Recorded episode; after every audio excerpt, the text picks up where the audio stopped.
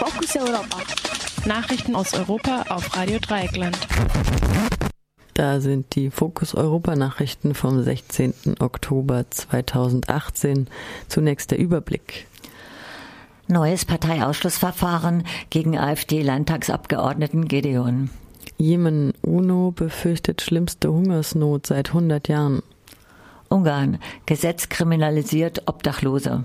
Saudi-Arabien will angeblich versehentliche Tötung von Journalisten zugeben. Und nun zu den einzelnen Themen.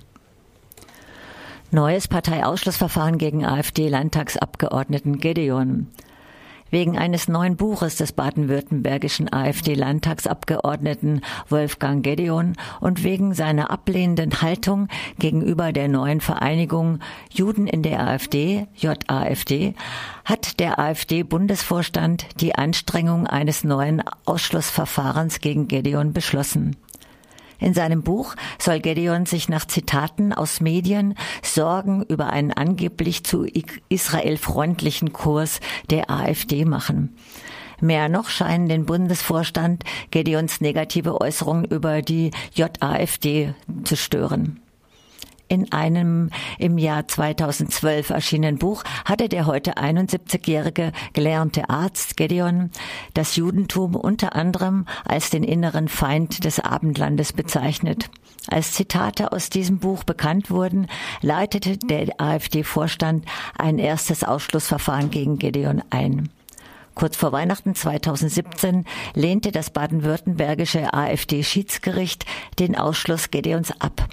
Das Schiedsgericht bemängelte, dass der Parteivorstand keine neuen Beweismittel gegen Gedeon eingereicht habe. Was die Zitate von 2012 betreffe, zu denen Gedeon noch immer steht, argumentierten die Parteirichter, dass das Buch vor der Mitgliedschaft in der AfD erschienen sei.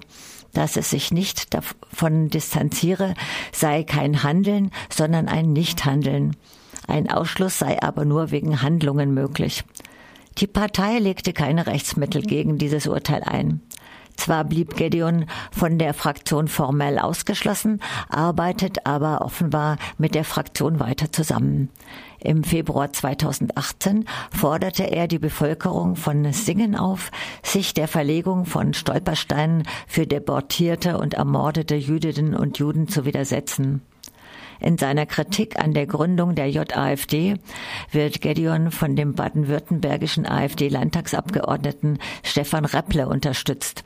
Dies scheint für Repple aber parteiintern bislang folgenlos zu bleiben. Das nun angestrengte zweite Ausschlussverfahren wird wieder vor dem gleichen Schiedsgericht in Baden-Württemberg verhandelt werden. Jemen UNO befürchtet schlimmste Hungersnot seit 100 Jahren. Nach einem Bericht der BBC könnten bis zu 13 Millionen Menschen im Jemen in den nächsten Monaten verhungern.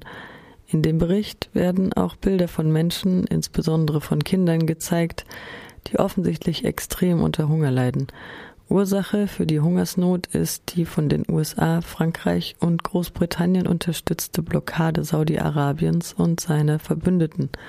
Auch Deutschland lieferte Waffen an Saudi-Arabien, die aber angeblich nicht im Jemen eingesetzt werden. Die UNO befürchtet die schlimmste Hungersnot seit rund 100 Jahren.